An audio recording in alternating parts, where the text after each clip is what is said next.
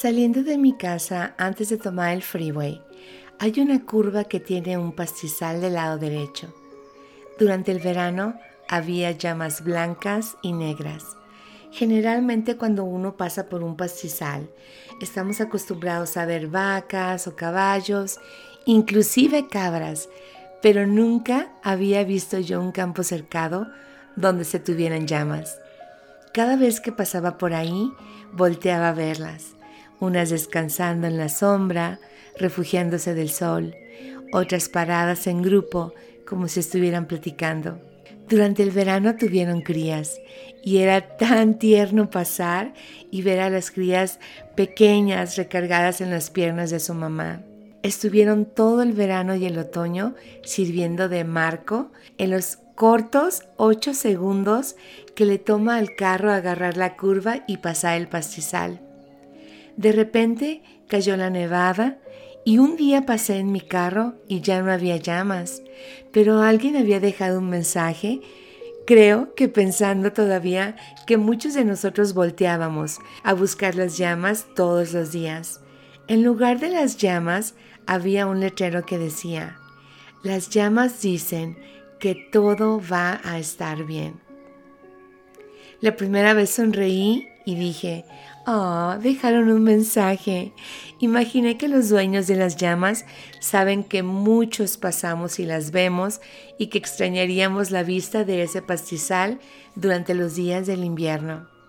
Después de la pandemia que sacudió al mundo y que a muchos nos dejó con corazones fragmentados, seguimos trabajando en la transición de trabajar unos días en casa y otros en la oficina. Cuando voy a la oficina en la mañana, paso siempre por este letrero que dejaron las llamas.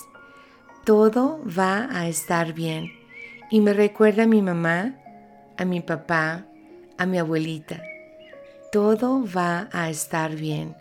Esas son las palabras de consuelo que a todos nos han regalado en un momento difícil.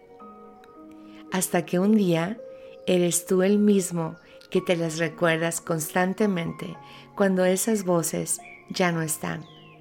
Mi mamá decía, todo va a estar bien. Durante mi duelo, después de perder a mi padre, no pude grabar este podcast. La tristeza era mucha y aunque escribí varias cosas, grabar me era imposible. Y no era mi intención sonar lastimosa o generar empatía por una voz quebrada o por mis palabras de inmensa añoranza. Mi terapeuta me dijo un día que este era mi duelo y que no tenía nada de malo compartirlo. Sin embargo, como una vez grabé en este podcast, para mí el duelo fue personal, en silencio, a solas y con reverencia.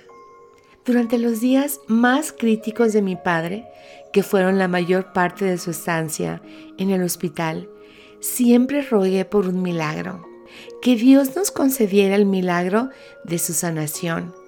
Y no titubeaba para asegurarle a mi mamá lo mismo que ella me dijo en mis desafíos.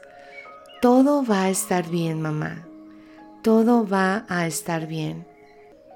En algún momento, durante estas súplicas entre Dios y yo, tuve la fuerte impresión de que estaba pidiendo las cosas incorrectas de que mis deseos se estaban anteponiendo a los deseos del Padre y tuve el sentimiento de estar orando de forma equivocada.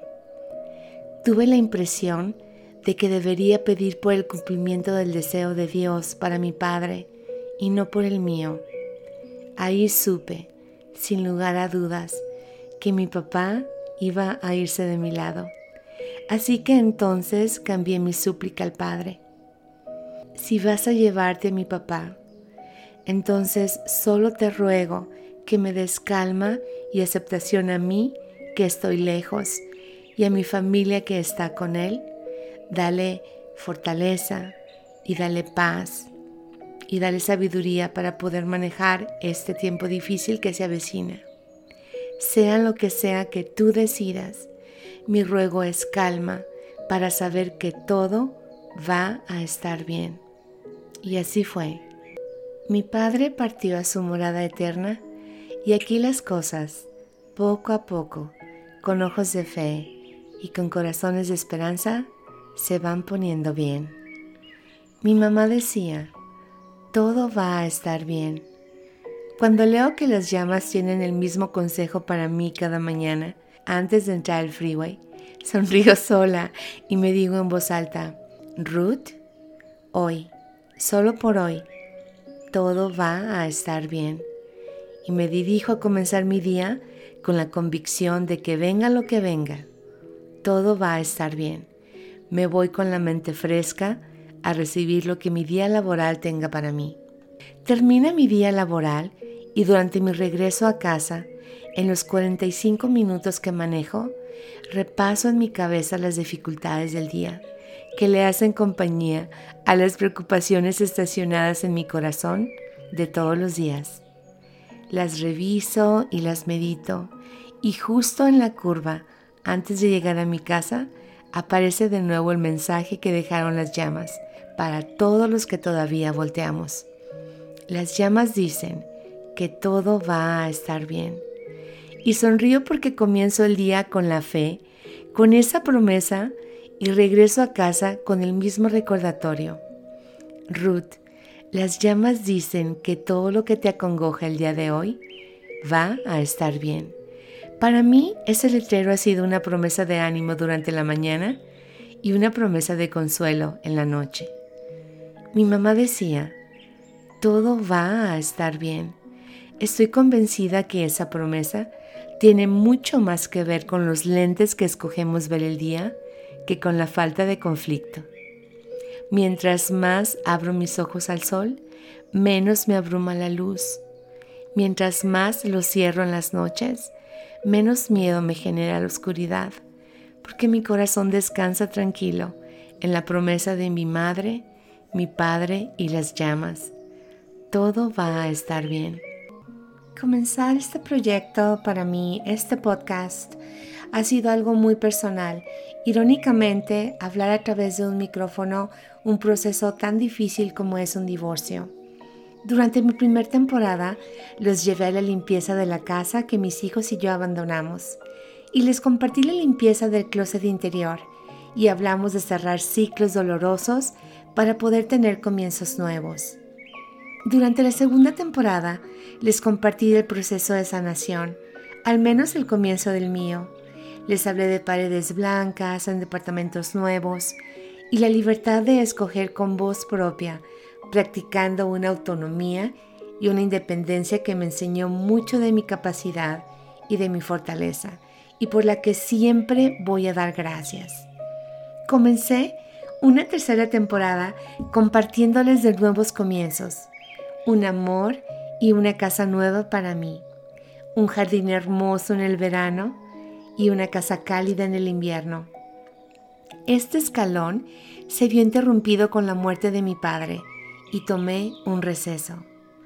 No tenía problema sabiendo el significado de la palabra duelo, pero no sabía cómo se sentía uno. Durante este tiempo aprendí cómo se siente un duelo, cómo se vive, cómo es que abres los ojos y todo parece correr normal afuera sin alteración alguna, pero en tu mundo todo ha sido un cambio radical. Durante mi duelo, mis ojos se han adaptado a ver todo con más gratitud y con más compasión.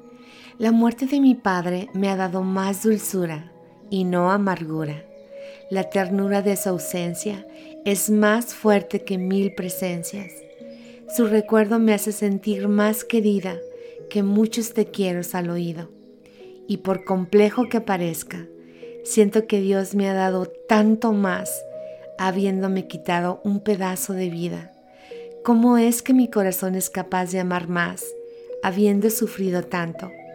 ¿Cómo tengo voz para testificar de las tiernas misericordias del Padre, aun cuando su voluntad fue diferente a la mía? De eso platicaremos más adelante. No sé qué tan comunes sean los pastizales de llamas o con qué frecuencia se dejan letreros con promesas alentadoras, pero sé que si hacemos pausas en un desafío, reubicamos la balanza de las bendiciones y las dificultades tendremos más capacidad para ver el vaso medio lleno que medio vacío. Si aprendemos a reconocer la mano de Dios en nuestras vidas, podemos repetirle con confianza a nuestro corazón lo mismo que yo le he repetido al mío. Mi mamá decía, todo va a estar bien. Y tenía razón. Gracias por acompañarme. Hasta la próxima.